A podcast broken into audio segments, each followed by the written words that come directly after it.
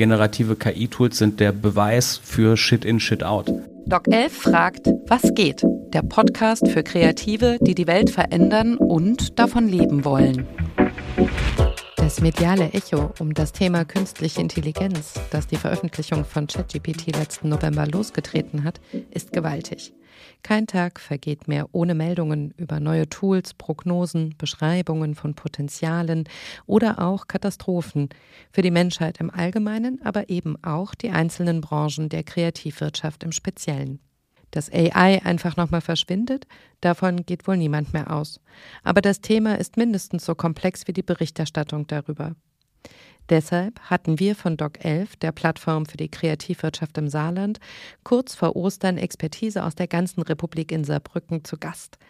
Hier hört ihr die Aufzeichnung des Gesprächs, das unsere Moderatorin Isabel Sonnabend führte.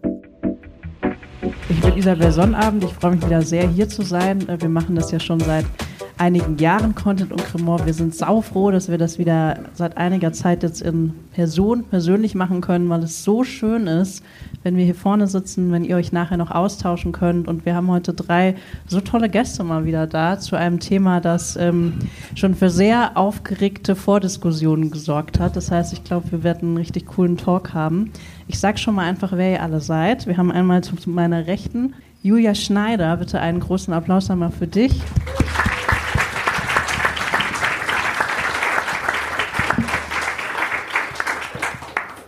Dann haben wir zu meiner linken Matthias Strobel. Ich sage auch gleich, was ihr macht, aber erst mal einen Applaus, dass ihr da seid.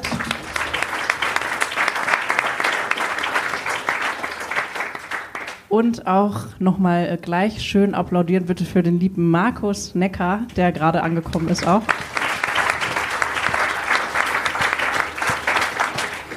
Wir sprechen heute über künstliche Intelligenz. Artificial Intelligence. Ich fand es toll, wir haben uns schon darüber unterhalten, dass es auf Englisch eigentlich so ein bisschen was anderes bedeutet als auf Deutsch. Da werden wir gleich noch drauf eingehen. Und äh, ihr drei seid, ich sag mal kurz was zu euch. Äh, Julia, du bist bekannt als Doc Snyder. Jay Snyder.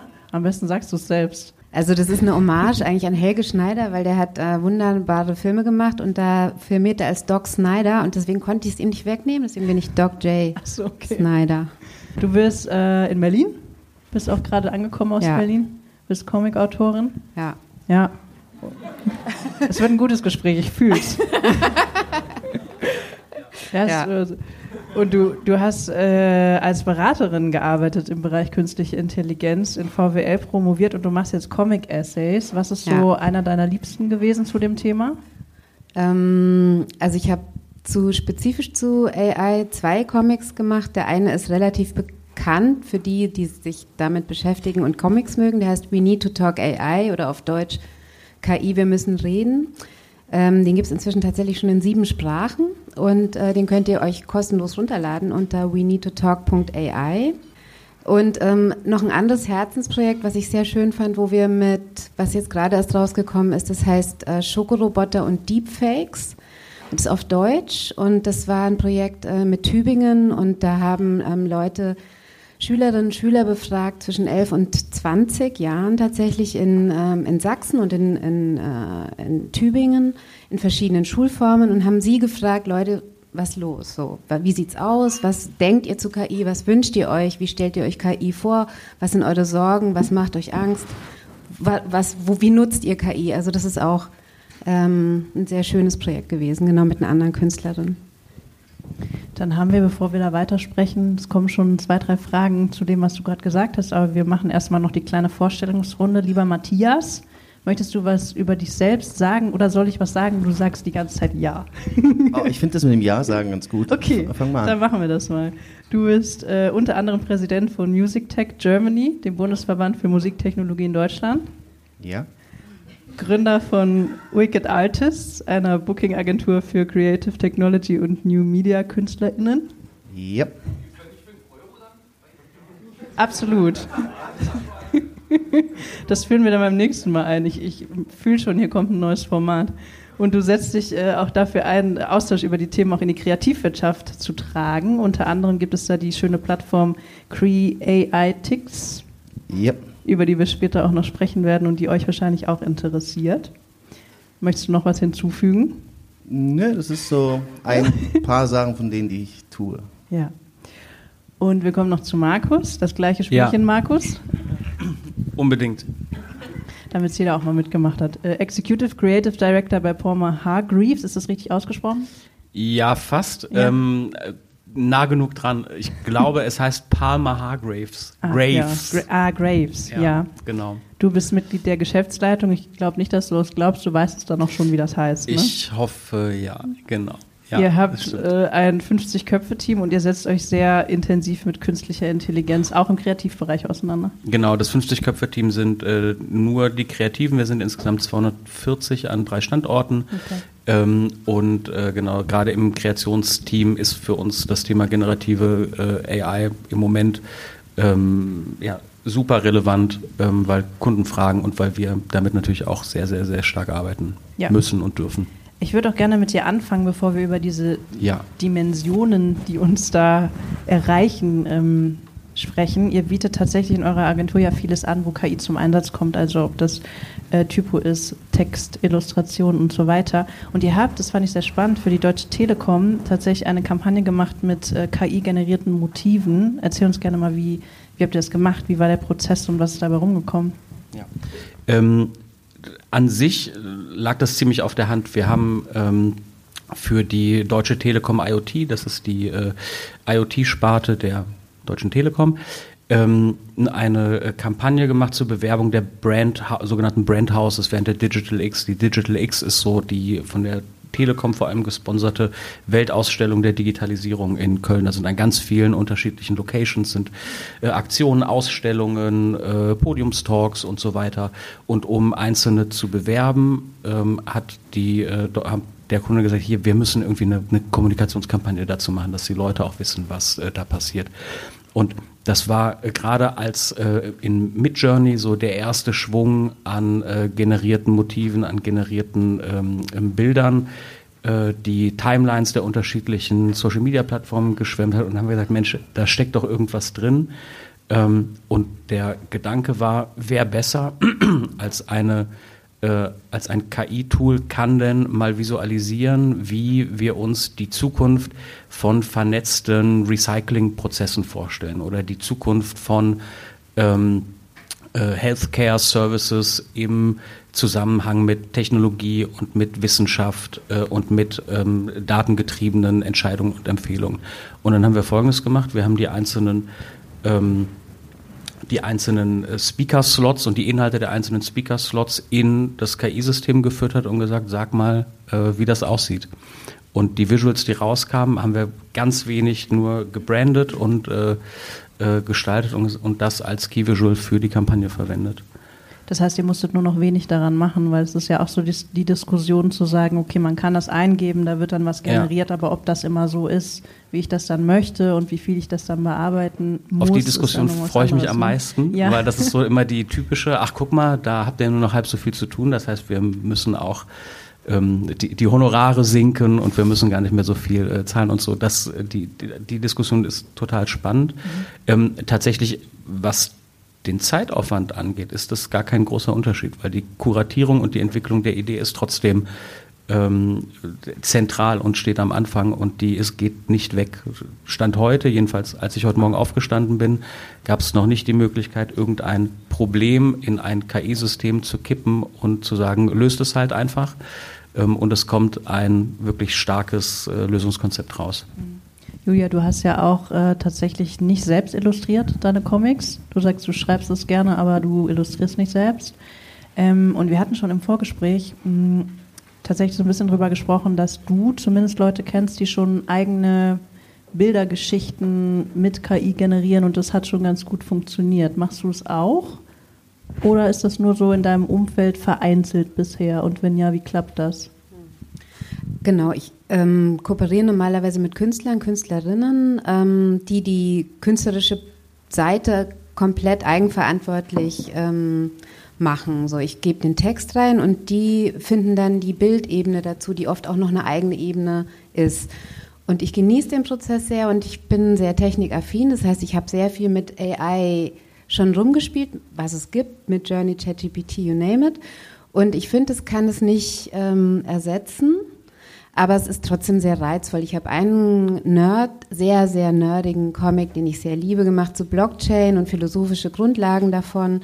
Äh, könnt ihr euch angucken, falls ihr so drauf seid. Ähm, den habe ich mit AI, mit, ähm, mit DeepL, ähm, äh, mit äh, DAL-E ähm, illustriert, weil es lustig war, eine AI über Blockchain nachdenken zu lassen, aber nur deswegen. Ähm, und ansonsten ähm, kenne ich tatsächlich jetzt die ersten, die selber illustrieren und dann eine eigene AI halt mit ihren Bildern füttern. Ne? Also Illustratorinnen, die sagen, ja, hier so ungefähr soll der Charakter aussehen, ich gebe es rein und ähm, bearbeite es danach nochmal nach und so. Das gibt es jetzt auch schon mehr.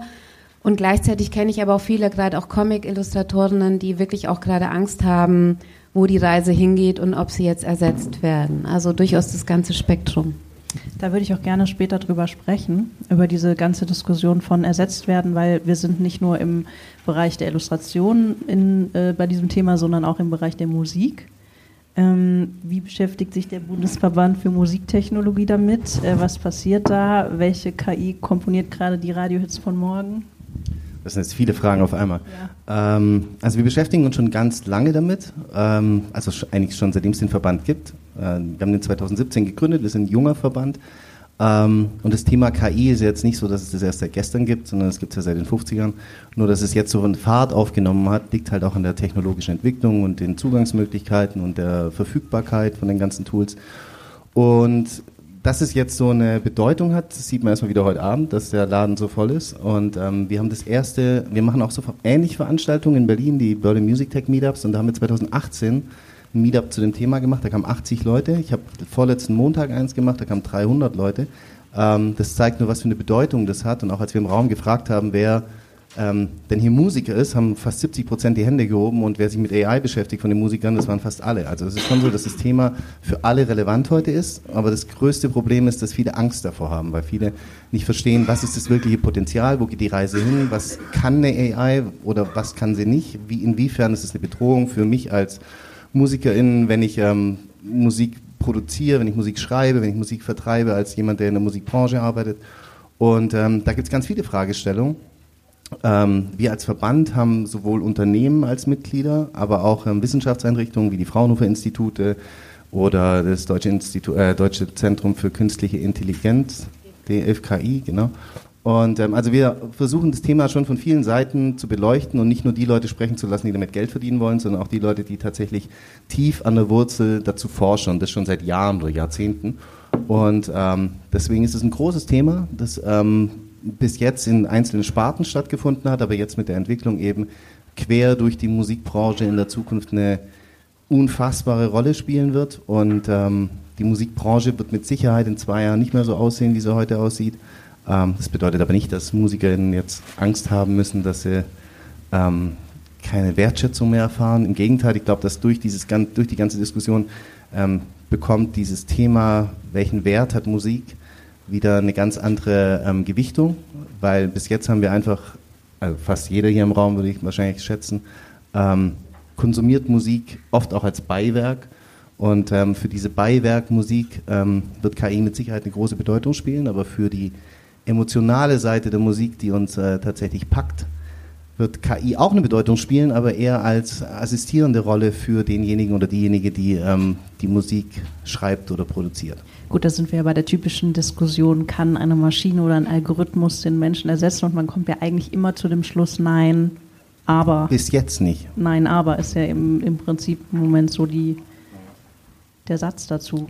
Ja, das würde ich so unterschreiben. Also nein, aber bis jetzt, aber in der Zukunft, ähm, also ich glaube, wir befinden uns jetzt an einem Punkt, wo es ganz schwierig ist zu sagen, wo die Zukunft hingeht und dass all diese Dystopien, die vielleicht irgendwann mal formuliert wurden, wo jeder gesagt hat, so, ja, so ein Quatsch, das klappt auf gar keinen Fall, dass die auf einmal viel realistischer erscheinen, wie sie noch irgendwie vor fünf Jahren waren. Und ähm, jetzt wir an dem Punkt sind, wo wir tatsächlich so eine Diskussion führen können, wo nicht die Leute im Raum sagen, so ja klar, ein Roboter auf der Bühne oder ein Hologramm, das irgendwie Stadien füllt, so ein Quatsch. Sondern jetzt sind wir an dem Punkt, wo jeder dann sich nochmal überlegt, okay, eigentlich ähm, ist es jetzt gar nicht mehr so weit weg. Und da kommt es dann eben an auf die Mischung zwischen all den verschiedenen Kreativkünsten von visuellen Künstlern, MusikerInnen, Leute, die aus dem schreibenden Gewerbe kommen, etc., etc., die also das ist wie mit jeder Technologie. Ich glaube, diejenigen, die als erstes verstehen, die Technologie richtig zu nutzen, die werden einen Vorteil haben. Ähm, dass eine Technologie komplett einen Menschen ersetzt, ähm, gab es in der Vergangenheit oft, aber die Angst ist auch oft unbegründet. In der Musik war es äh, das Radio, wo jeder gesagt hat, so, oh, die ganzen Orchestermusiker, die früher im Radio live gespielt haben, kriegen keinen Job mehr, weil jetzt gibt es das Radio und wo gehen die alle hin? Die gibt es immer noch heute. Oder als der Synthesizer rauskam, alle gesagt haben, so, ja, warum brauche ich noch ein Instrument lernen? Jetzt habe ich ein Instrument, das alle verschiedenen anderen Instrumente reproduzieren kann. Also pff, damit ist Schluss für mich als, als, als Pianist oder als, als Orgelspieler oder was auch immer. Und die Entwicklung der Geschichte hat gezeigt, dass es eben nicht so kam, sondern äh, dass ähm, gewisse Technologien als Werkzeuge dienen und ähm, jetzt eben diese Werkzeuge viel verfügbarer werden. Das heißt, äh, wir müssen uns auch darüber unterhalten, inwiefern man es für sich nutzen kann, wenn man in der Kreativwirtschaft ist, dass man nicht diese von dieser Angst äh, überrollt wird, kann mich das ersetzen, werde ich nicht mehr gebraucht, sondern dass man vielleicht sagt, okay, ich nutze es für mich. Also ich glaube, da kommt es ganz stark darauf an, dass es eben Formate gibt und Möglichkeiten gibt, für egal aus welchem Kreativbereich die Person kommt, äh, sich zu informieren, sich weiterzubilden und zu lernen, wie ich diese Tools für mich selber nutzen kann. Und daran also daran wird sich am Ende entscheiden, wer die Möglichkeit hat, damit erfolgreich zu sein und wer nicht. Und deswegen geht es jetzt darum, möglichst viele Programme aufzubauen, staatlich gefördert, privat gefördert, was auch immer, um eben diesen Kreativen den Zugang zu geben, um darüber zu lernen. Und äh, das ohne Vorbehalte und ohne, dass irgendwie eine Firma versucht, ihre Produkte zu verkaufen, sondern tatsächlich die allgemeine Übersicht über die Möglichkeiten und dadurch dann quasi ja, die Ausbildung zu ermöglichen für die Kreativen. Du hast es schon so ein bisschen angeteased. Es gibt ja auch die Plattform CreAITix. Ist das richtig ausgesprochen? CreAITix? CreAITix, ja. Das ist noch eine ganz junge Plattform. Die gibt es jetzt seit äh, zwei, drei Monaten. Die Idee, die wir dahinter hatten, war, dass wir gesagt haben, okay, es, es, findet so viel statt. Wir haben das vielleicht auch ein bisschen zu überambitioniert gemacht. Das wird sich jetzt wird die Zukunft zeigen. Aber die Idee ist, dass wir gesagt haben, so, okay, es wird so viel geteilt, was ähm, in der Kreativwirtschaft passiert im Bereich KI ähm, es ist super schwierig, sich einen Überblick zu verschaffen. Deswegen wollen wir eine Plattform schaffen, wo Leute, die selber Tools entwickeln, die Veranstaltungsformate entwickeln, die Projekte haben, äh, die wissenschaftlich sich damit auseinandersetzen, gesellschaftlich sich damit auseinandersetzen, die auf dieser Plattform ihre, ihren Content am Ende des Tages ähm, darstellen können. Also wir machen keinen, wir erstellen keinen Content selber, sondern wir geben, wir geben jedem Menschen die Möglichkeit, auf dieser Plattform den Content äh, zu verbreiten und wir linken dann quasi zum Originalartikel. Ähm, Im Grunde genommen wollen wir so eine Art, ganz breit gesprochen, so eine Art Google oder Wikipedia oder warum auch, was auch immer sein für die Leute, die sich mit KI beschäftigen in Bezug auf Kunst, Kultur und Kreativwirtschaft in Deutschland oder in deutschsprachigen, weil es momentan nur auf deutschsprachig ist, in deutschsprachigen Gefilden, damit, wenn jemand sich mit dem Thema auseinandersetzen möchte, diese Leute auf die Plattform creatix.com gehen können und dort zumindest rausfinden, okay, wo ist jetzt gerade eine Veranstaltung, die ich mir reinziehen könnte, was gibt es für interessante Projekte in den verschiedenen Kreativsparten oder ähm, welche wissenschaftlichen Erkenntnisse gibt es, was für Tools gibt es, welche Ressourcen kann ich irgendwie irgendwo finden. Und da versuchen wir jetzt langsam Stück für Stück diese Plattform aufzubauen. Da die Plattform aber jetzt auch nicht mehr weiter äh, finanziert ist, ähm, ist es so, dass wir schon darauf angewiesen sind, dass wir Partner finden, die Bock haben, ihre, ihren Inhalt dort darzustellen. Und deswegen ist es auch gleichzeitig ein Aufruf für alle, die hier drin sind. Ich sehe deine Hand. Ähm, äh, ähm, diesen herzlich eingeladen, uns über die Plattform zu kontaktieren oder mit mir nachher zu sprechen. Ähm, Fragen. Ich weiß nicht, wie das hier mit dem Aufrufen das, ist. Wir machen das normalerweise am Ende mit den Fragen, aber warum nicht auch in der Mitte, wenn jemand, wenn es bei jemandem gerade schon auf der Seele brennt? Die Hand war ja sehr weit oben. Also Matze, geh mal bitte mit dem Mikro gerne schon mal hin. Oh, mit Mikrofon, äh, danke.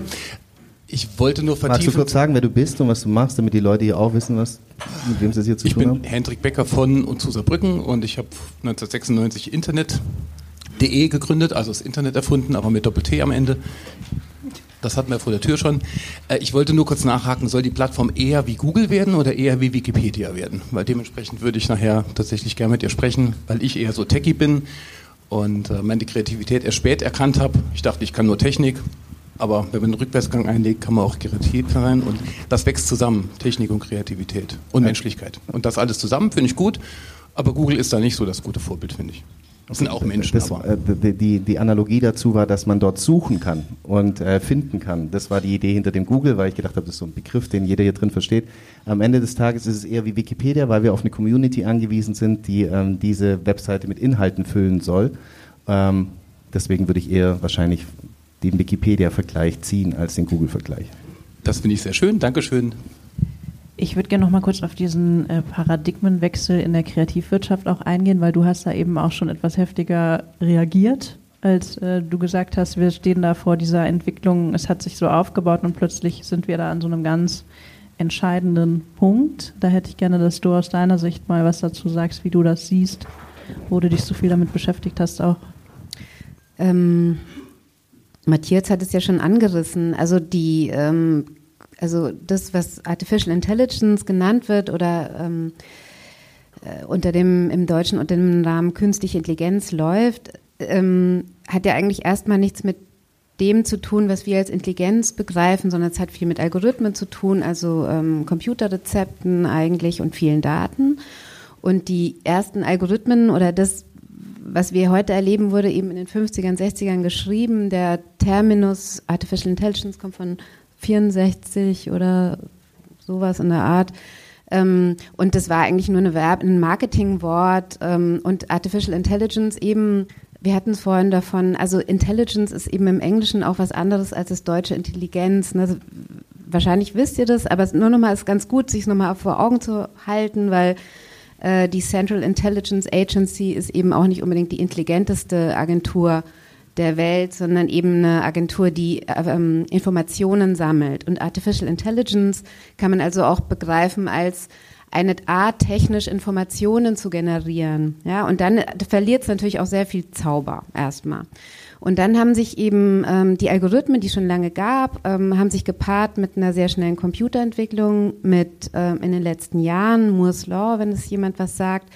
Und, ähm, und der Idee, irgendwann zu sagen, wir wechseln von wir programmieren alles hin zu, wie lernen wir Menschen eigentlich? Ah, wir lernen ja irgendwie intuitiv, das versuchen wir den Maschinen beizubringen. Das ist Deep Learning im Endeffekt.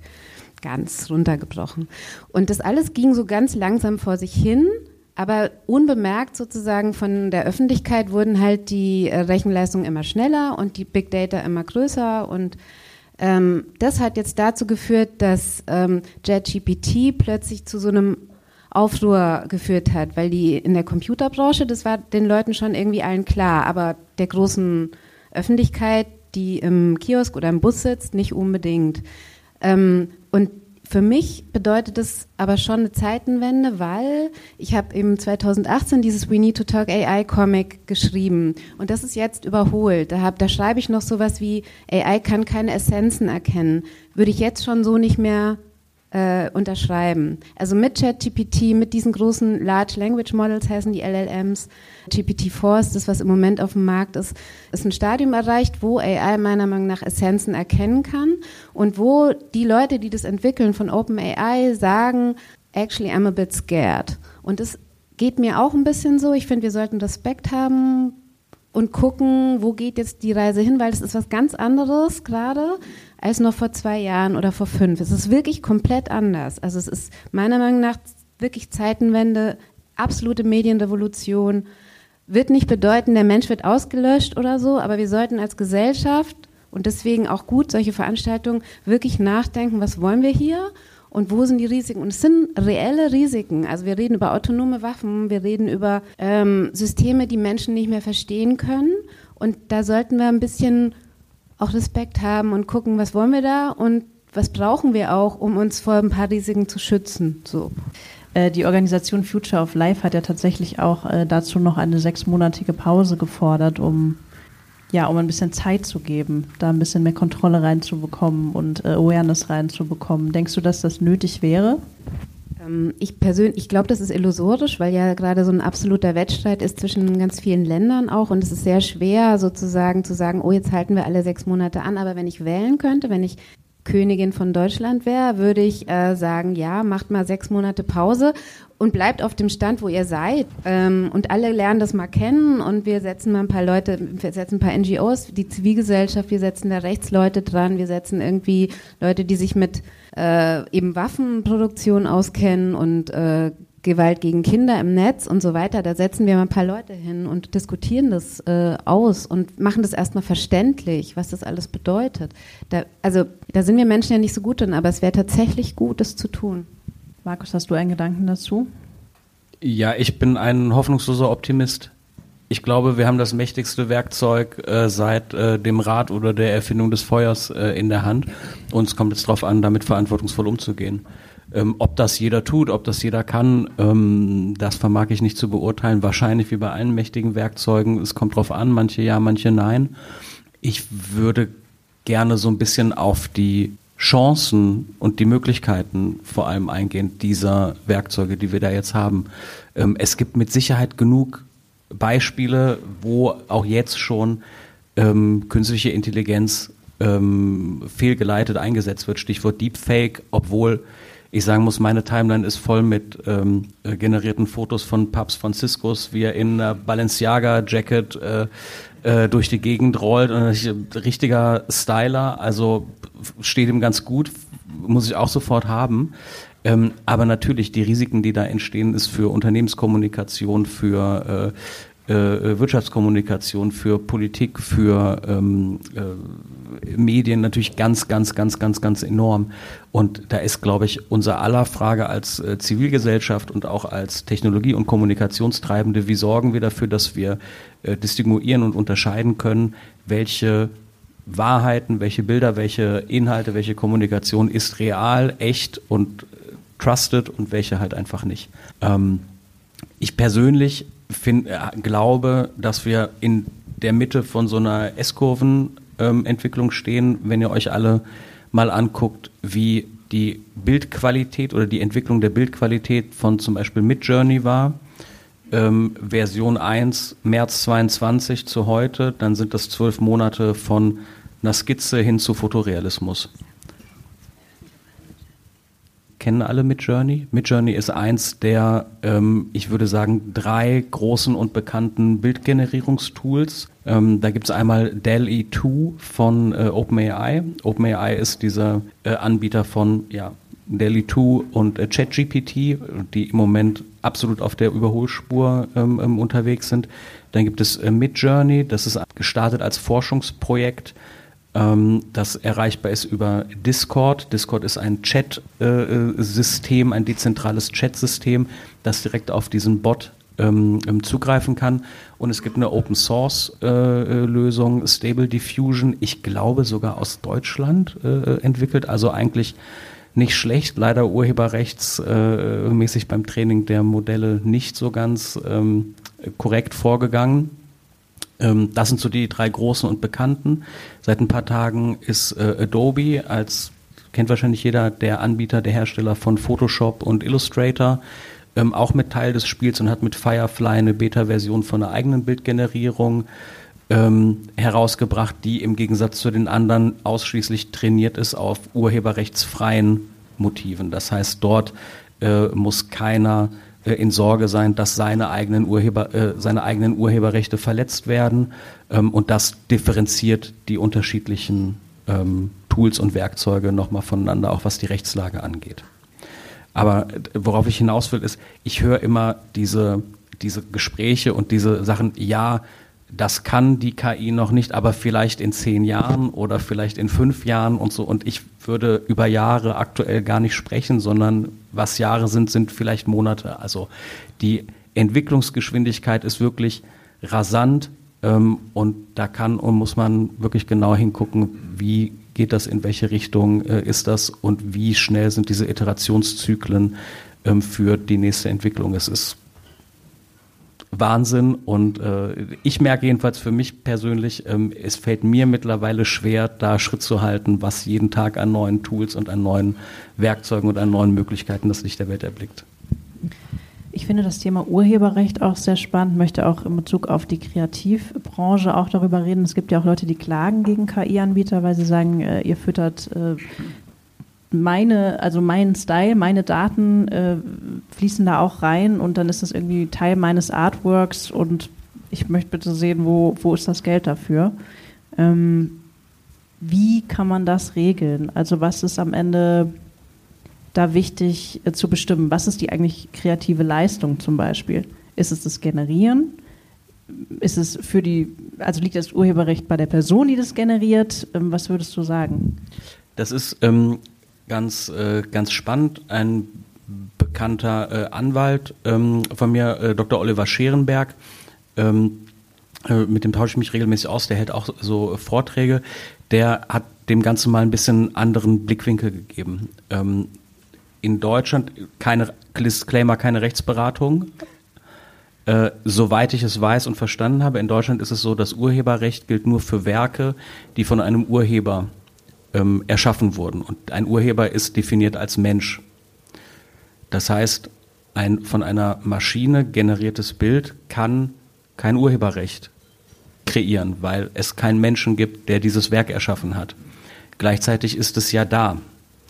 Jetzt kann man die Frage stellen, was heißt das im weiteren, äh, im weiteren Verlauf der Wertschöpfungskette? Kann ich ein Werk, auf dem die Urheberrechtsfrage unklar ist, kann ich das irgendwie weiterverwenden? Kann ich das zum Beispiel verkaufen? Kann ich jetzt zu einem, für mich als Kommunikation, äh, als äh, Marketing- äh, und Kommunikationsagentur, kann ich ein, wie am Anfang auch geschildert, von einer KI generiertes Werk, auf das ich kein Urheberrecht habe, äh, an einen Kunden praktisch verkaufen und lizenzieren. Und das ist äh, sehr, sehr unklar, wie es da aktuell aussieht. Ähm, die Gerichte haben noch keine Urteile gesprochen. Alle warten händeringend darauf, dass das passiert.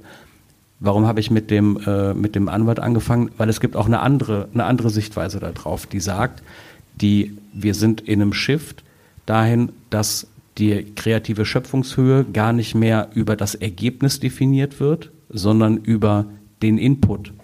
Also in dem Sinne den Prompt, die Eingabe, die Formulierung der Vorstellung dessen, wie das Bild in dem Fall oder der Limerick oder Text oder Headline oder was auch immer aus einem äh, Tool, wie der formuliert ist. Das ist die kreative Schöpfungshöhe. Und damit ist der Input des Menschen äh, nach dem Urheberrecht eigentlich schützenswert und gar nicht mehr so sehr das, was rauskommt. Und der Vergleich ist ähm, ein bisschen wie ähm, wenn ich ein Kunstwerk mit Photoshop erstelle. Niemand würde, würde auf die Idee kommen zu sagen, das JPEG oder das PNG, das, also das Bild, die Bilddatei, die ich mit Photoshop erstelle, ähm, gehört dem Computer. Da hat der Computer praktisch das Urheberrecht drauf, weil ich als Künstler hatte ja nur die Idee.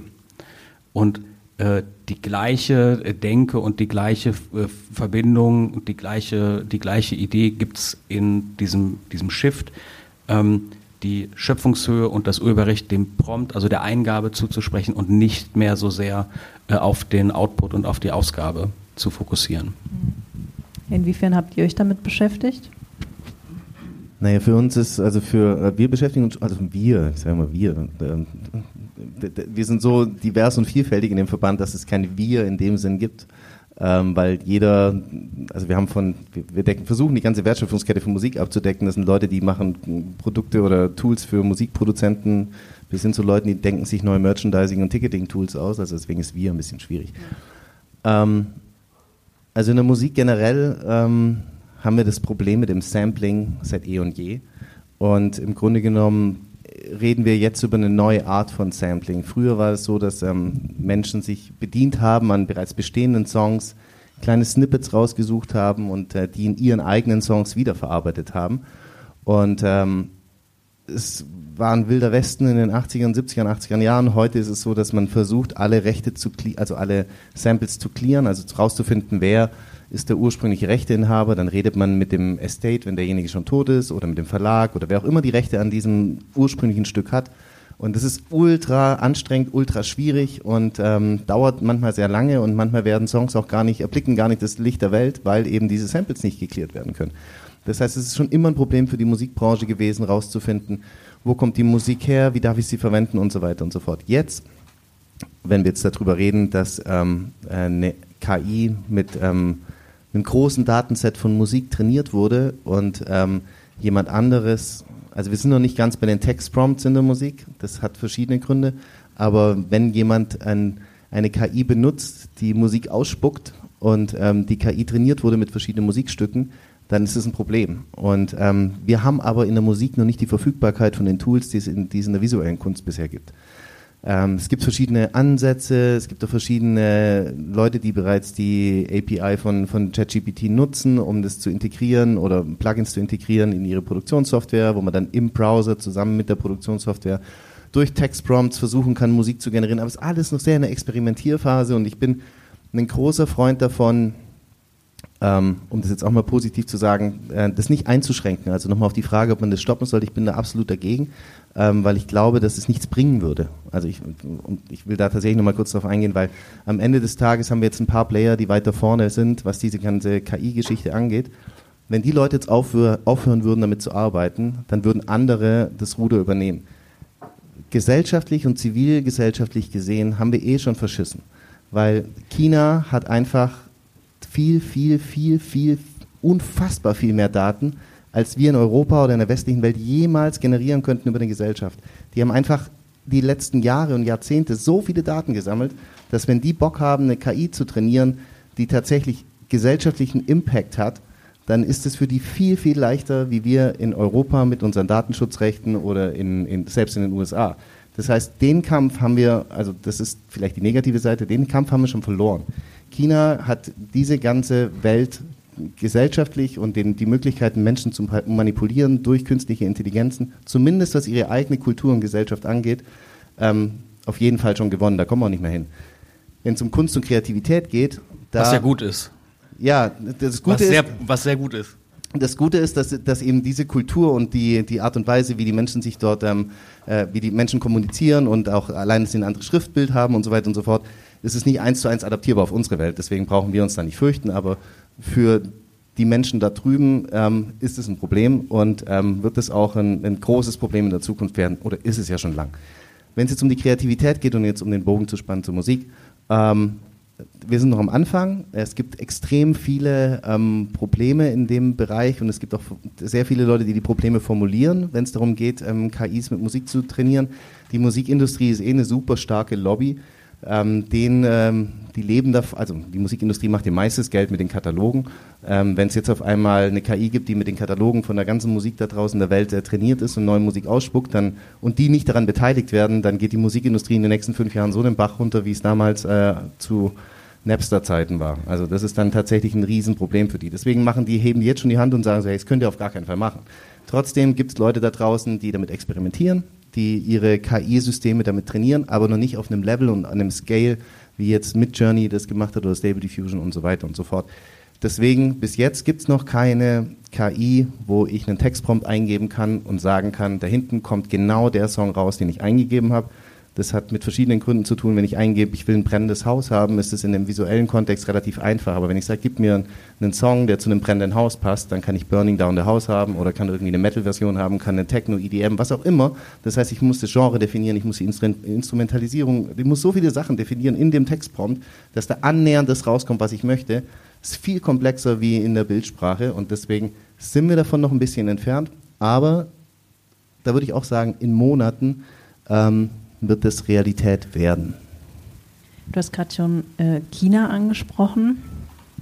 Ähm, ich finde es auch interessant. Ich habe mal so ein bisschen versucht zu schauen, äh, wo denn die Vorreiter wieder mal sitzen. Habe auch versucht in Europa zu gucken, was haben wir denn hier? DeepL zum Beispiel, das müsste ja jeder kennen, das ist ja die Sprachübersetzungs... Genau. Köln. Köln, ja. Köln, tatsächlich. Ähm, da war ich dann froh, dass ich da mal was gefunden habe.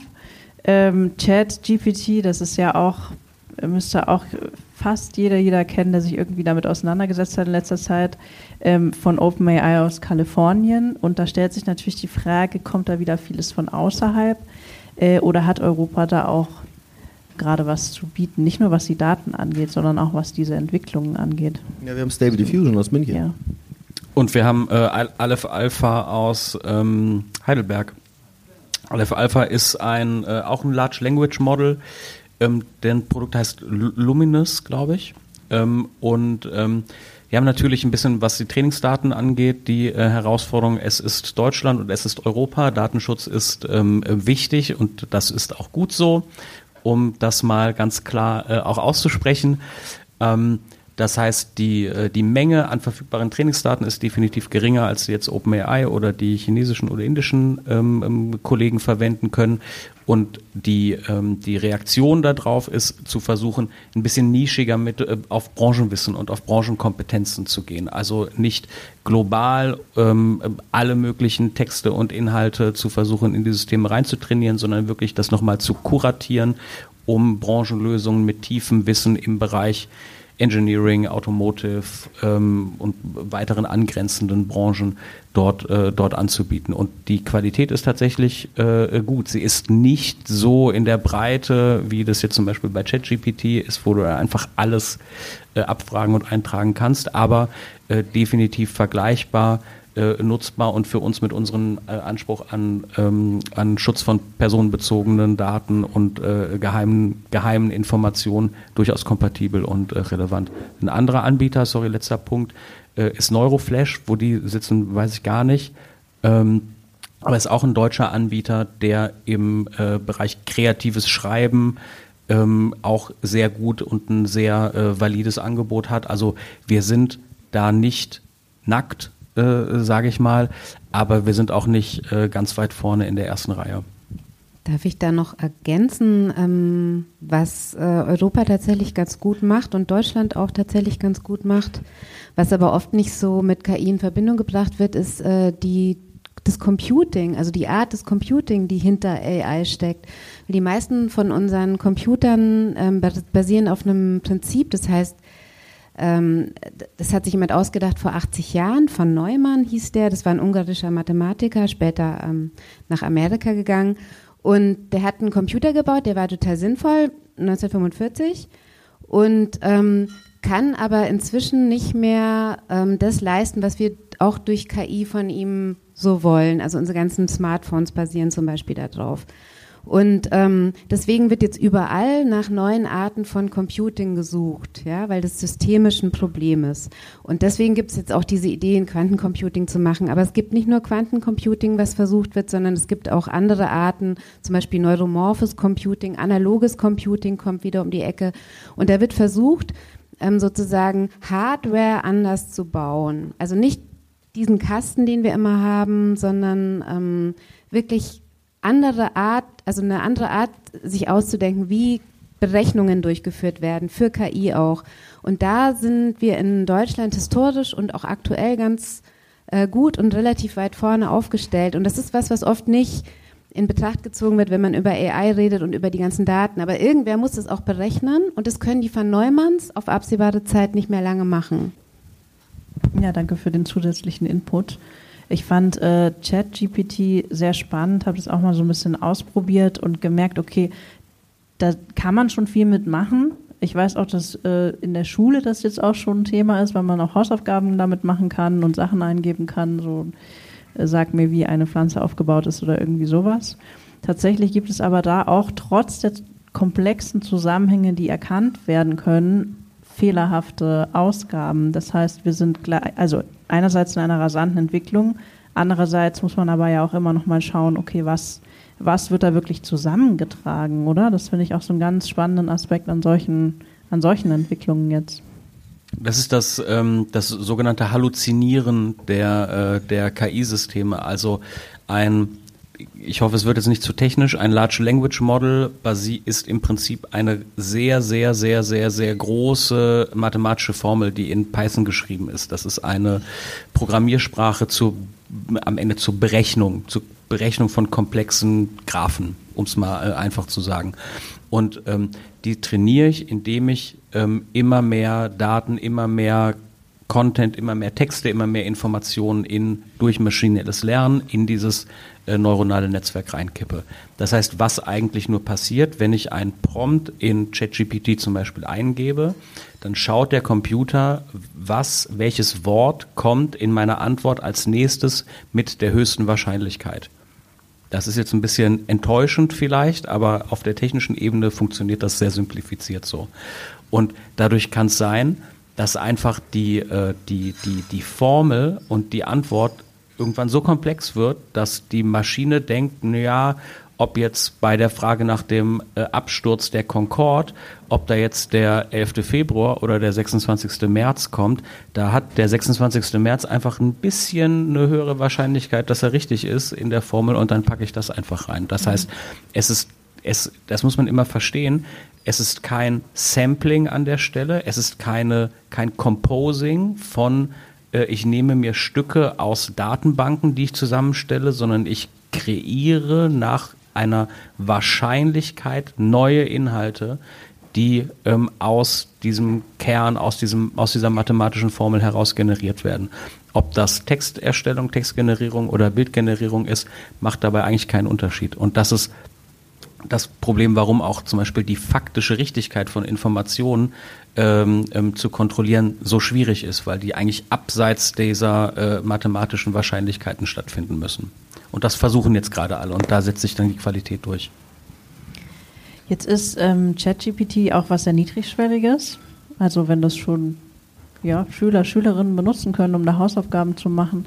Seht ihr das in Zukunft, wenn wir jetzt nochmal zur Kreativwirtschaft rübergehen, so, dass wir da so eine Art Open-Source-Landschaft dann gewinnen, wo auch jeder Zugang zu hat? Oder sind das dann wieder nur die großen Player, die die wirklich guten Sachen dann auch benutzen können? Was seht ihr da so kommen am Horizont? Ich glaube, auch da, äh, weiß nicht, jeder, der ähm, kreativ vielleicht für Kunden arbeitet oder Auftragsarbeiten macht, kennt das Prinzip des Briefings. Jemand sagt, was er gerne haben möchte. Und äh, generative KI-Tools sind der Beweis für Shit in, Shit out. Wenn das Briefing, also der Prompt, die Eingabe schlecht ist, ein Vogel, dann wird da nie etwas Spannendes rauskommen, sondern einfach nur irgendein random Vogel. Und die Kunst ist vorher, sich zu überlegen, und zu durchdenken, wonach suche ich eigentlich? Was will ich? Was ist das Ergebnis, das ein, ein entweder ein Ziel für mich erreicht, einen tollen Song, eine emotionale Geschichte, ein äh, spektakuläres Bild, eine Visualisierung einer Zukunft? Ähm, und was ist einfach nur irgendein random Kram, wo ich auch keine großen Erwartungen haben darf ans Ergebnis? Und die Kunst, diese Frage richtig zu stellen, die, die, die, die, das, das Ziel zu visualisieren, das oder das, das Ziel zu verbalisieren, so muss ich sagen, das sitzt auch weiterhin vor dem Bildschirm. Da bin ich ganz sicher. Ansonsten ist einfach nur irgendein, irgendein Stuff. Da kommen wir schon in die schöne Richtung. Was sind die Chancen? Und äh, du hast auch schon die Frage beantwortet, ob der Mensch ersetzbar ist. Nein, ist natürlich die Antwort in dem Fall. Wo seht ihr die Chancen in Zukunft kommen? Naja, wenn ich jetzt für die Musikbranche spreche, dann sind die Chancen schon darin, dass ähm, Prozesse verschlankt werden können, ähm, Inspirationen auf eine ganz andere Weise stattfinden können. Ähm, die, also den, von der Konsumentensicht her würde ich sagen, stehen die Chancen gut darin, dass sich die Bandbreite an der musikalischen Vielfalt in der Zukunft äh, zum Positiven verändern wird. Momentan hören wir ja alle immer noch unsere, unseren Feedback-Loop von, von Spotify und so weiter und so fort. Es entstehen aber auch kaum mehr neue, spannende, interessante Genres, die früher äh, entstanden sind, wo Subkulturen entstanden sind. Also die gibt es schon immer noch, aber es wird weniger. Wenn wir jetzt mal darüber sprechen, wie, wie KI funktioniert für die Musik, ist es ja immer so, was die spuckt aus, womit sie trainiert wurde. Und ähm, die Möglichkeit zu sagen, also anders. Wenn ich eine Musikerin bin und ich ähm, habe mich dem Country verschrieben oder dem Schlager oder dem Rap oder dem Techno, dann produziere ich in dem Genre und ich konsumiere auch nur dieses Genre meistens oder vielleicht noch so ein paar angedockte Genres. Aber im Grunde genommen bewege ich mich in so einem, in so einem Cluster, das, das da ist und das definiert ist für das Genre. Eine KI äh, scheißt da drauf, die sagt, okay, egal was ihr mir gebt, ich spuck euch was aus, was eben passt mit dem, was ihr mir reingefüttert habt. Wenn ich einer KI jetzt 20 verschiedene Genres fütter und sage, hey, ich möchte jetzt was Neues erfahren, das irgendwie all diese Elemente enthält oder die Kernelemente jedes dieser verschiedenen ähm, Datensätze enthält, spuckt mir was Neues aus, dann bin ich sehr davon überzeugt, dass wir auf der Konsumentenseite in der Zukunft neue Genres hören werden, die inspiriert sind durch eine KI. Ich glaube trotzdem, dass es jetzt in den nächsten Monaten und Jahren noch von Menschen produziert wird, aber die Inspiration, die eine KI ermöglicht, hat der Mensch ansonsten bisher nicht so wirklich gehabt, weil er die Menge an Daten gar nicht verarbeiten konnte, um daraus was Sinnvolles zu produzieren. Das heißt, für den Konsumenten wird es spannend in der Zukunft, was diesen Teil angeht.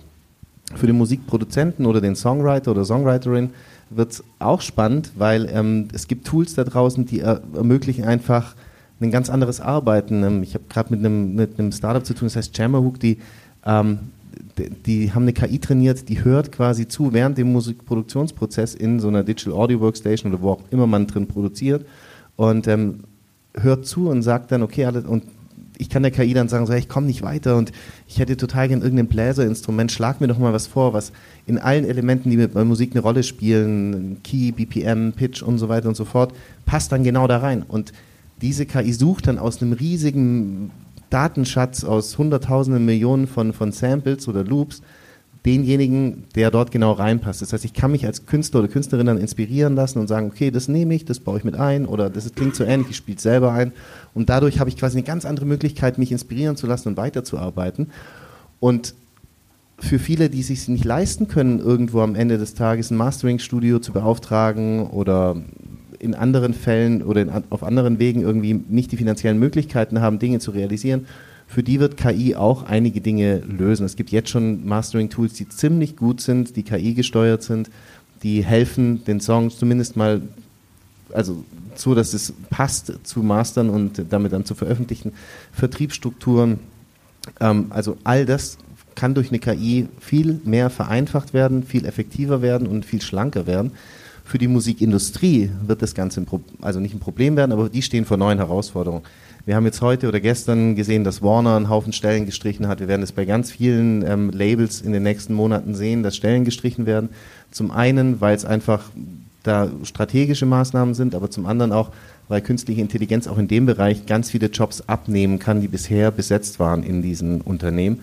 Das ist schlecht für die Leute, die dort arbeiten, aber gleichzeitig gut für die Unternehmen an sich. Die Leute, die dort arbeiten, werden aber in diesem ganzen Kontext auch wieder neue Jobs finden, wenn sie wissen, wie sie diese Tools benutzen sollen oder müssen. Das heißt, im Grunde genommen ist KI eine Möglichkeit, in der Musik zumindest, den Zugang zum Musikschaffen zu demokratisieren und zu erleichtern und gleichzeitig die Musikbranche von all diesen, wie sagt man, der Überschuss, der quasi dort arbeitet, der gar nicht notwendig wäre in der heutigen Zeit, ähm, der wird quasi in der nächsten Zeit abgebaut und wird sich umschulen müssen. Es klingt jetzt hart, aber so wird es halt in der Zukunft sein. Und ähm, dadurch wird nochmal ein Shift stattfinden. Und gleichzeitig wird die Musikindustrie auch aufpassen müssen, dass eben nicht ihre Produkte, die sie erstellt haben in den letzten Jahren, ähm, missbraucht werden, um dann wieder neue Songs und Hits zu generieren. Wir können da ewig reden über Live-Performances, die mit KI nicht möglich sind und so weiter und so fort. Das heißt, es gibt noch schon viele Schwachstellen in der Musik, die nicht möglich sind. Und um jetzt nochmal den letzten Zahn dazu ziehen, ähm, die Angst vor der Musik. Worum es im Endeffekt geht, wenn wir Musik hören, ist ja, dass wir uns äh, davon berührt fühlen wollen. Und ähm, eine KI ist nicht in der Lage, die Punkte in unserem Hirn anzusprechen, ähm, die uns heute ansprechen, wenn wir Gänsehaut bekommen, wenn wir heulen, wenn wenn wir lachen, wenn wir irgendwie emotional bewegt sind bei Musik. Weil diese Stücke sind meistens von Leuten geschrieben, die ein emotionales Erlebnis hatten, das sie in ihrer Musik verarbeiten. Egal, ob sie jetzt ähm, eine, eine, große Liebe oder einen Menschen verloren haben, sich verliebt haben, durch eine Drogensucht gegangen sind, was auch immer.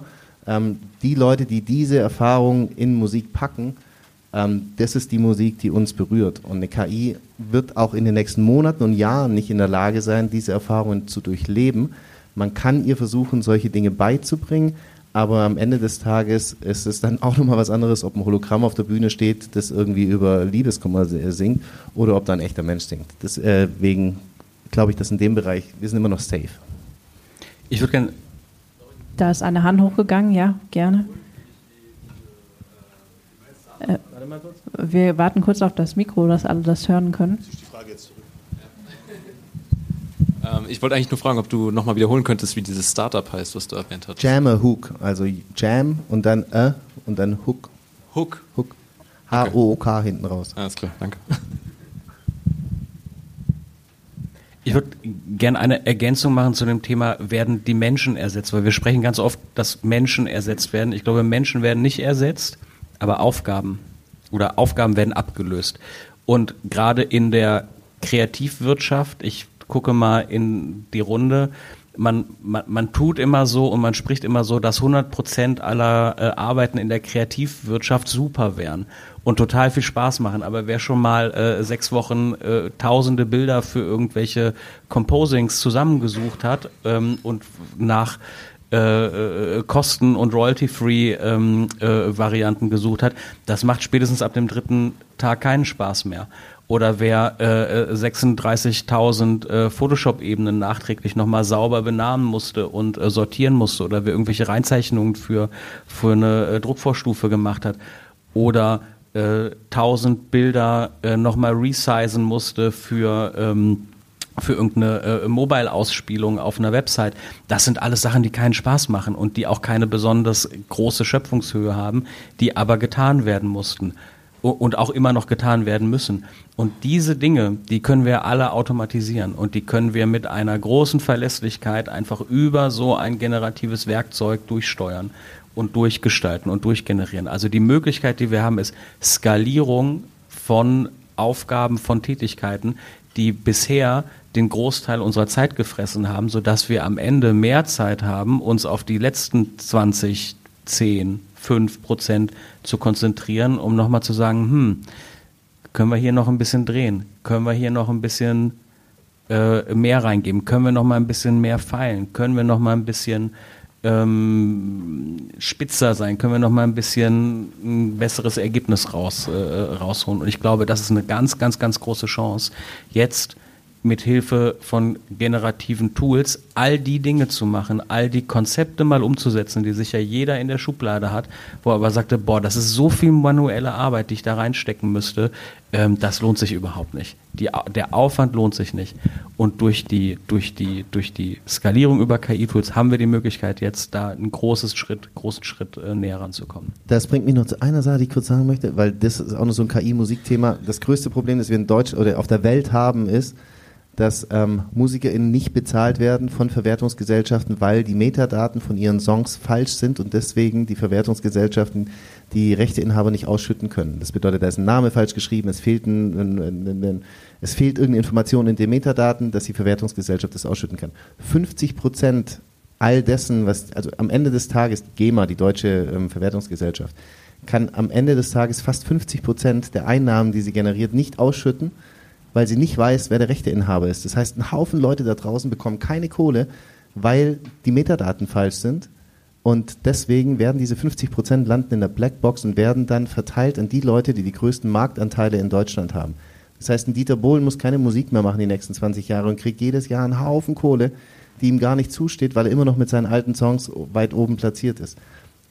KI kann dieses Problem theoretisch und hoffentlich auch sehr nah in der Zukunft lösen, indem es diese Metadaten bereinigt.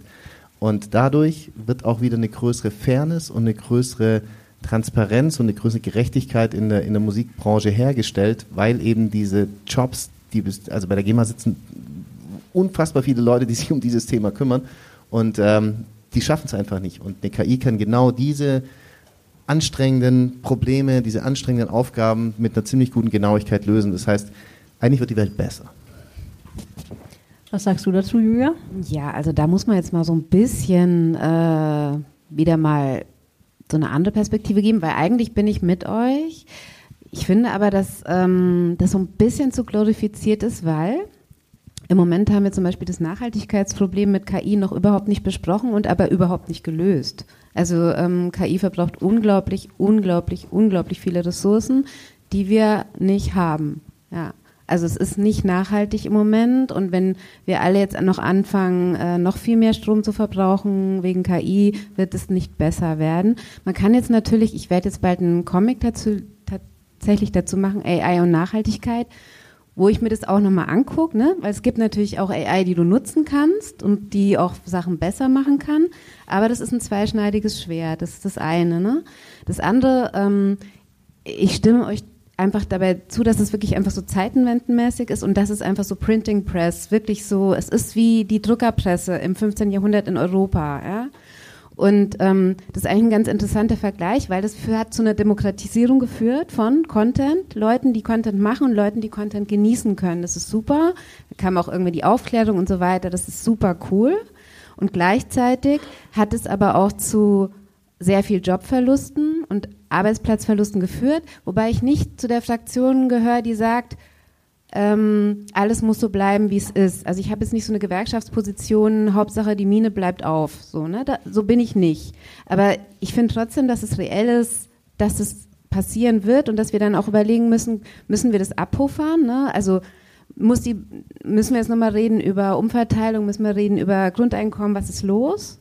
Oder, ja. ähm, ne, also, also, also das, das geht nicht einfach so sozusagen, hat es politische Verwerfungen, werden noch mehr Leute abgehängt und so weiter.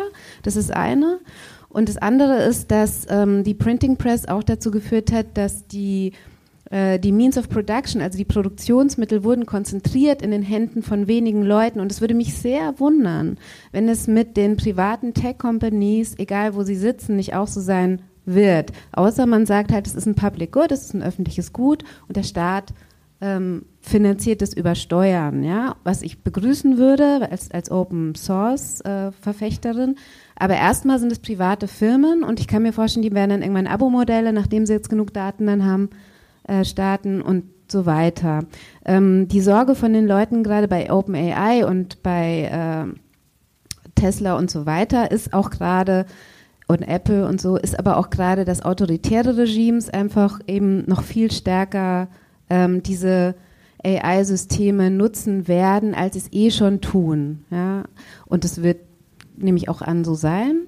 Also ne, jetzt nur noch mal, um noch mal so ein bisschen Argumente so, es wird nicht einfach alles besser, aber es geht auch nicht mehr weg. Und wir müssen halt gucken, was wir, wie wir die Sachen lösen, die jetzt kommen. So, ne? Ich bin auch voll bei dir. Ich habe nur für die Musikbranche gesprochen. Ich glaube nicht, dass generell alles besser wird. Gesellschaftlich auf gar keinen Fall. Ich glaube immer, dass alles die Chance hat, besser zu werden. Es ist auch. Aber ähm, man muss halt steuern. Und da, das ist, glaube ich, der, der, der wichtige Punkt. Also die, das ist wie bei allen, wie bei allen Werkzeugen. Auch ein Hammer kann ein furchtbares Instrument sein. Wenn ich ihn falsch einsetze, dann spalte ich nämlich Schädel. Aber das heißt in der AI auch Dual Use tatsächlich. Gibt es tatsächlich ja, dieses Ding Dual Use? Ja, also das ist, das ist halt ganz wichtig. Und die, äh, die, die Frage ist, und da bleibt der Mensch am Ruder, weil der Mensch entscheidet den Einsatz und äh, wie ich es ausgestalte, ähm, dass wir diese Werkzeuge einsetzen für Dinge, die wertschöpfend sind und die äh, für die gesamte Gesellschaft im besten Fall zu einem zu einem guten Effekt kommen. Aus der kreativwirtschaftlichen ähm, ähm, Perspektive gebe ich dir da voll recht. Und das, wir reden ja über die Kreativwirtschaft. Wir wollen jetzt nicht großgesellschaftlich, also wir können natürlich auch gerne großgesellschaftliche Themen aufmachen, aber glaub, dann sitzen ähm, wir um zwei Uhr nachts noch hier. Genau, aber da am Ende sind wir dann bei wirtschaftlich getriebenen Unternehmen und auch da, was China, äh, das autoritäre Regime in China, China ist, ähm, haben wir in der westlichen Welt mit Amazon. Also das ist ja immer so ein, auch in der Musikbranche redet ja keiner so wirklich über Amazon Music. Am Ende werden, also da, das, ich sage das seit Jahren, am Ende werden die den kompletten Markt dominieren, weil die einfach einen Datenschatz haben, den kein anderer hat. Also die können ja jetzt schon Frauen vorhersagen, dass sie schwanger sind, bevor sie schwanger sind, weil sie eben diese kompletten Daten, die überall durch Cookies getrackt werden, wo du im Internet bist, dafür nehmen, um Sinn zu machen, wer ihre Kunden sind. Und wenn wir da über KI sprechen, dann wird es ganz gefährlich, weil diese Menschen natürlich nicht irgendein kreatives Interesse haben, sondern ein rein wirtschaftliches Interesse. Und da gehen die ethischen und moralischen Vorstellungen auch weit auseinander von dem, was ein Kreativer macht, weil der tatsächlich vielleicht einen gesellschaftlichen Impact machen will mit seiner Kunst, mit seinem Werk, mit dem, was er erschafft. Das sind aber dann ganz andere Probleme und dafür sind wir heute Abend nicht da. Ja, und ich würde sagen, Krise ist ja immer auch Chance und Gefahr gleichzeitig. Das ist das Wesen einer Krise. Und wir haben das heute jetzt so gut es ging in einer Stunde dieses Riesenthema angeschnitten. Und ihr seid natürlich herzlich eingeladen. Ich weiß nicht, ob es noch Cremant gibt, euch nachher noch zu unterhalten. Ihr bleibt ja auch noch ein paar Minütchen da. Und äh, wer möchte, kann mit euch, je nachdem, vielleicht auch aus welcher Branche, noch gerne weiter diskutieren. Ähm, ich möchte gerne einmal in die Runde fragen, ob es noch Fragen gibt. Gibt es Anregungen, die in der großen Runde auch noch gestellt werden können? Ja, hier vorne einmal. Grüße. Hi, ich bin Johannes. Ich arbeite beim Radio, aber auch in der Musikindustrie. Ähm, das nur so am Rande, bei Input von eben. Ähm, mich interessiert vor allem momentan so ein bisschen, wie schnell die Datensätze trainiert werden. Also ähm, zu, oder ich bin nicht so hart im Thema drin, aber vor zwei, drei Monaten hieß es, dass ChatGPT zum Beispiel mit Daten von vor drei Jahren arbeitet und ich frage mich teilweise auch, wie reliable sind die Sachen, die da rauskommen, je nachdem, was der Anwendungszweck ist, weil ja der Wunsch schon da ist, dass die Datensätze aktuell tagesgenau sind, sozusagen. Kann man mir folgen? Also Ne? Also wenn jetzt gestern was auf der Welt passiert ist, was relevant ist und ich frage heute eine OpenAI oder irgendwas, eine, eine, ein ChatGPT, dann hat es das ja, soweit ich das momentan weiß, noch nicht mit drin. Und dadurch macht es das ja natürlich vom Anwendungsbereich doch schon nochmal schmaler, weil es ja immer sozusagen eher die Vergangenheit reproduziert, als dass es in der Gegenwart stattfindet. Und da würde es mich mal interessieren, wie da Modelle sind oder ob das auch Probleme sind, die da gerade ähm, diskutiert werden. Ähm, also JetGPT ist tatsächlich ziemlich veraltet. Die ähm, arbeiten mit Daten bis 2021. Und was im Moment, woran ähm, OpenAI im, Moment forscht, also JetGPT beruht auf einem Large Language Modell, das heißt äh, GTM3. Und die arbeiten im Moment an GTM5. Und dieses Moratorium, was ich vorhin erwähnt habe, äh, bittet sozusagen die Arbeit nach GTP, äh, GTP5 zu stoppen, sozusagen für sechs Monate. Also da sind wir. Also wir sind, also das, was schon läuft, GT, GTP4 ist schon super krass. Also da kannst du von wegen, ähm, was wir vorhin hatten mit, äh, es macht dir keine Lösung. Du, du machst dann einen halbfertigen Code rein, das äh, codiert dir das fertig. Also das ist total wahnsinnig mächtig. GPT-4 ist, da lachen die Leute hysterisch, wenn sie davor sitzen. Das ist wirklich super krass. Und äh, GPT-5, daran wird gerade gearbeitet und das ist, das kann ich mir, ich weiß gar nicht, was das dann auch noch alles können soll. Das ist wirklich Wahnsinn so. Und aber du hast recht, ChatGPT, das ist ne, das kostenlose Ding, was du halt gerade benutzen kannst. Daten bis 21 und wenn gestern was passiert ist, weiß es das nicht. Aber das ist nicht das, womit Leute heute arbeiten schon können, sozusagen. Also weißt du, was ich meine? Also die, die Entwicklung ist schon viel weiter. Und die Gefahr ist eine ganz andere als JetGPT. Also das ist schon so, ja, ja, ja. So. Darum geht es gar nicht mehr so. Vielleicht eine kleine Ergänzung. Ähm, der, äh, dieser Transformer, der Agent in der, äh, im, im Kern ist äh, richtig, hast du gesagt, ne, GPT 3.5 war der letzte, jetzt ist GPT 4. Ähm, und wahrscheinlich alle, die von ChatGPT sprechen, kennen dieses Webinterface mit der, mit der Texteingabe. Man gibt irgendeinen Text ein und äh, ChatGPT gibt einem eine Antwort, die manchmal besser, manchmal schlechter ist. Ähm, über dieses Webinterface kann ich gewisse ähm, Informationen austauschen, die dann in dem Fall äh, zum Beispiel auf den Daten bis 2021 basieren. Das stimmt. Es gibt aber auch die Möglichkeit, über sogenannte APIs, das sind Schnittstellen, direkt auf äh, den Kern sozusagen, also das, äh, das Modell selber zuzugreifen. Und das kann ich dann mit, auch mit aktuellen Werten, auch mit aktuellen Informationen füttern. Ich kann also zum Beispiel sagen, ähm, wenn ich über die Schnittstelle an äh, diese, diese, diese äh, GPT-4, wenn ich da die kompletten Artikel von Spiegel Online von heute, jetzt schicke und sage, fass mir mal die wichtigsten äh, Informationen dazu zusammen, dann kriege ich über die Schnittstelle entsprechend auch Echtzeitdaten zurück. Das geht schon, aber halt nicht über das Webinterface, wo ich wie mit einem Chatbot kommuniziere. Das nächste, was vor, ich glaube, einer Woche ähm, äh, geleakt oder veröffentlicht wurde, sind die Möglichkeiten für Plugins. Ich kann also in äh, äh ChatGPT Plugins aktivieren, die auf Drittdienste zugreifen und damit ähm, Aktualisierungen und äh, Informationen austauschen. Das heißt, äh, es gibt ein Plugin für zum Beispiel OpenTable. OpenTable ist ein Reservierungsservice für äh, Restaurants, so dass ich ähm, ChatGPT oder GPT-4 den, die Aufgabe geben kann, ähm, buch mir mal ein, äh, ein Dinner-Date mit meiner Frau, wenn, die, wenn wir beide Zeit haben bei unserem Lieblingsitaliener. Und dann macht es das, weil es weiß, wann habt ihr beide Zeit, guckt in die Kalender, die sind verknüpft, wer ist dein Lieblingsitaliener und wann ist bei deinem Lieblingsitaliener zu dem nächsten Zeitpunkt, wo ihr beide Zeit habt, ein Tisch frei, sendet an äh, OpenTable die entsprechende Reservierung, kriegt die Bestätigung und trägt euch die Termine ein. Muss nichts machen. Und äh, das passiert in Echtzeit. Und das existiert. Und es gibt diese Plugins für, weiß ich nicht, ich glaube 80 äh, Dienste jetzt zum, äh, zum Start. Ähm, es, wir können alle davon ausgehen, dass die Menge explosionsartig wachsen wird.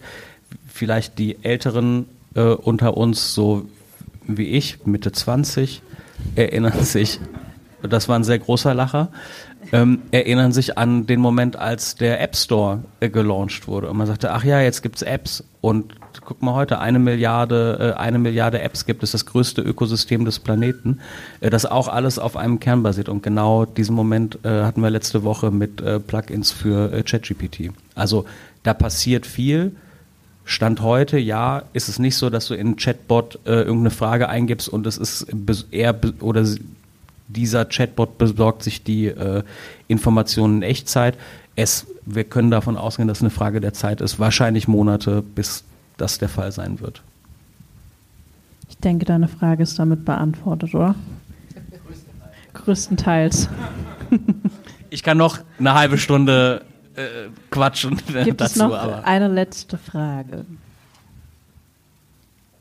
Nein. Dann Ich will ganz kurz Ja. mal wissen, wer hier drin, nur mal so Interesse habe, wer hier drin beschäftigt sich entweder als Hobby oder beruflich mit KI? Könnt ihr mal die Hand heben? Okay, wer von euch macht es schon länger als ein Jahr? Okay, krass. Alles klar. darf ich auch mal fragen, wer schon mal ChatGPT verwendet hat? Okay.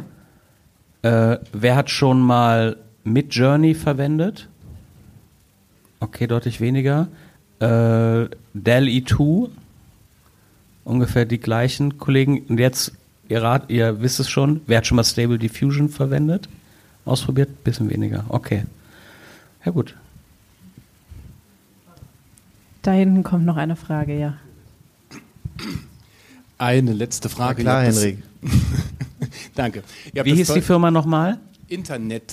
GmbH. Mit zwei T? Mit zwei T am Ende. Nicht in der Mitte. ähm, ihr habt das toll gemacht. Super Einführung. Während ihr immer betont habt, dass es ein Werkzeug ist, was ich auch gut finde, weil wir sollten das nutzen, um das Beste aus uns Menschen rauszuholen und mehr in die Umsetzung zu kommen. Also von der Idee zur Umsetzung, das wird für jeden hilfreich sein. Und es ist auch schöner zu denken, dass wir ein Werkzeug haben, was toll ist, als dass wir zum Werkzeug werden. Aber ich denke, das ist die Sache, die ihr vielleicht extra ausgespart habt, um die Angst nicht zu erhöhen. Aber so wie wir Menschen dachten, wir, werden von, wir wurden von Göttern geschöpft, äh, erschaffen, wird es so schon sein, dass wir jetzt was erschaffen, was möglicherweise nicht nur unser Werkzeug ist, sondern auch eine Lebensform ist, vielleicht schon jetzt ist, auf jeden Fall eine werden wird, meiner Meinung nach. Und dann sollten wir darauf achten, dass wir als Menschen nicht die Werkzeuge werden. Und das heißt, als Menschen auch achten, wie gehen wir mit Lebensformen um. Und eine potenziell neue Lebensform als Werkzeug zu bezeichnen, wäre ja schon eine Art Speziismus. Insofern, da wollte ich kurz fragen, seid ihr wirklich der Meinung, dass das ein Werkzeug bleiben wird für uns als Menschen und wir bleiben so die Gründung der Schöpfung und haben ein neues Werkzeug? Oder habt ihr das nur gesagt, um jetzt keine Angst zu verbreiten? Also die ernste Frage, denkt ihr wirklich, es wird ein Werkzeug bleiben oder es wird eine gleichartige, überlegene, auf jeden Fall eine Spezies werden, mit der wir uns verbinden, arrangieren, koexistieren und wir sind vielleicht die Hunde und die Katzen? Also ich persönlich ähm, würde sagen, ich weiß nicht, wie, wie jung du bist, Henrik. Und ähm, also ich kann sagen, wir So beide wie wir werden, Mitte 20. ja, wir beide werden das nicht mehr erleben, dass ähm, wir zum Werkzeug werden. Da bin ich mir sehr sicher, ähm, weil wir dazu viel zu viel ethische und moralische Grundsätze in unsere Kultur etabliert haben, die das nicht zulassen würden. Aber ähm, in anderen Kulturen, in anderen Kulturkreisen und vielleicht in anderen Generationen ähm, mag das eine andere Entwicklung mag das eine andere Entwicklung gehen. Ähm, ich glaube, wir werden, und da können wir noch mal einen ganzen Abend drüber reden, äh, über Transhumanismus und ähm, über das, äh, den Begriff des Cyborgs oder des, ähm, wie uns Technologie helfen wird, unsere Fähigkeiten als Mensch zu erweitern. Ähm, ich glaube, da wird KI eine riesige Rolle spielen. Wir werden als Mensch, ich will jetzt nicht so einen Riesenfass aufmachen, aber als, als Menschen, wie wir hier sitzen, werden wir in 30 Jahren nicht mehr existieren, sondern ich bin mir sehr sicher, dass es bis dahin Tools gibt, die zu, vor allem KI getrieben sind, die uns helfen werden, nicht bessere, sondern andere Menschen zu werden und gewisse Fähigkeiten und ähm, Sinne ähm, zu erweitern. Und um das jetzt be begrifflich oder erklärbar zu machen, einer meiner Künstler aus meiner ähm, Booking-Agentur äh, heißt Berthold Meyer. Der ist ohne rechten Unterarm geboren worden und ähm, hat eine Prothese dort. Und ähm, mit dieser Prothese arbeitet er, seitdem er ein Kind ist. Und er steuert diese Prothese über Nervenimpulse und so weiter und so fort mit seinem Gehirn. Das heißt, ähm, er muss nicht mehr irgendwie jetzt groß nachdenken, sondern durch sein Gehirn sagt er, mach die Hand auf, mach zu, mach einen Finger auf, vier, fünf, fünf Finger auf. Und ähm, dadurch kann er quasi mit seiner Hand Dinge tun, ähm, wie ein, fast ein, ein Mensch, der gesund ist. Der ist aber Musiker und kam dann auf die Idee, und zu sagen, so alles klar, ich schraube die Prothese einfach ab und baue mir ähm, ein Gerät dahin, mit dem ich quasi einen Modularsynthesizer spielen kann. Und jetzt ist er der erste Mensch, der quasi einen Controller an seinem Arm hat, den er durch Gedanken steuert, wo er einen Modularsynthesizer spielen kann. Damit ist er der Einzige und hat quasi aus einer Behinderung einen, einen Vorteil geschaffen, für den er zum Teil auch beneidet wird und hat damit auch ein Alleinstellungsmerkmal. Das ist jetzt nur ein sehr abstraktes und sehr crazy Beispiel, aber in der Zukunft wird es darum gehen, Wer von uns versucht zu experimentieren, zu Innovationen zu schaffen auf Wegen, die nicht normal sind? Und dieses Tool KI wird da eine große Rolle spielen, uns als Menschen ähm, zu erweitern, die Fähigkeiten als Menschen zu erweitern. Deswegen wird KI erstmal nur ein Tool bleiben und ich bin mir sehr sicher, dass jedes von diesen Unternehmen, das momentan die große Macht darüber hat, mit Sicherheit irgendeinen Typen für 500.000 Dollar angestellt hat, der am, an der Steckdose sitzt und im Notfall den Stecker ziehen kann kurz, äh, um von meiner Seite da was dazu zu sagen. Ich glaube, dass Angst nur bedingt ein Ratgeber ist. Und wir wollten heute vor allen Dingen auch über die Chancen reden, die damit im Zusammenhang stehen und generell auch über die nächsten Jahre.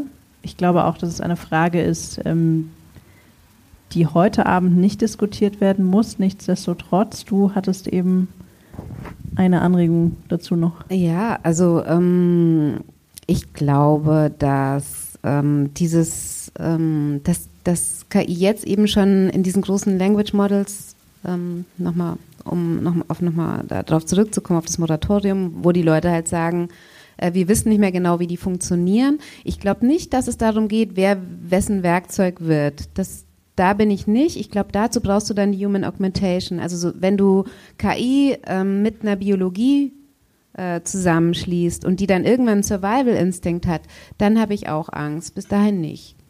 Ähm, genau. Punkt.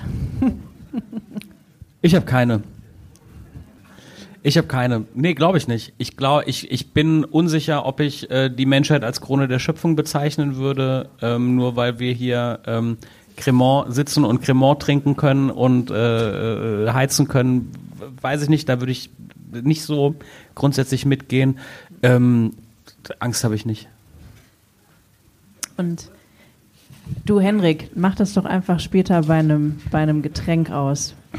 Und äh, ich sage jetzt erstmal für diesen Moment vielen Dank an euch. Nochmal einen tosenden Applaus bitte für Julia Schneider, Matthias Strobel, Markus Necker.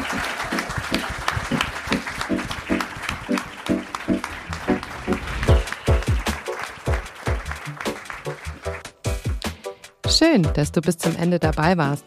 Wenn es dir gefallen hat, abonniere unseren Podcast und du wirst keine Folge mehr verpassen. Mein Name ist Tanja Begon und mein Co-Host bei den Gesprächen im Studio ist Matthias Schmidt. Wir sind von Doc 11. Wenn du mehr über Doc 11 erfahren willst, findest du alle Links in den Show Notes. Hier jetzt nur ganz knapp.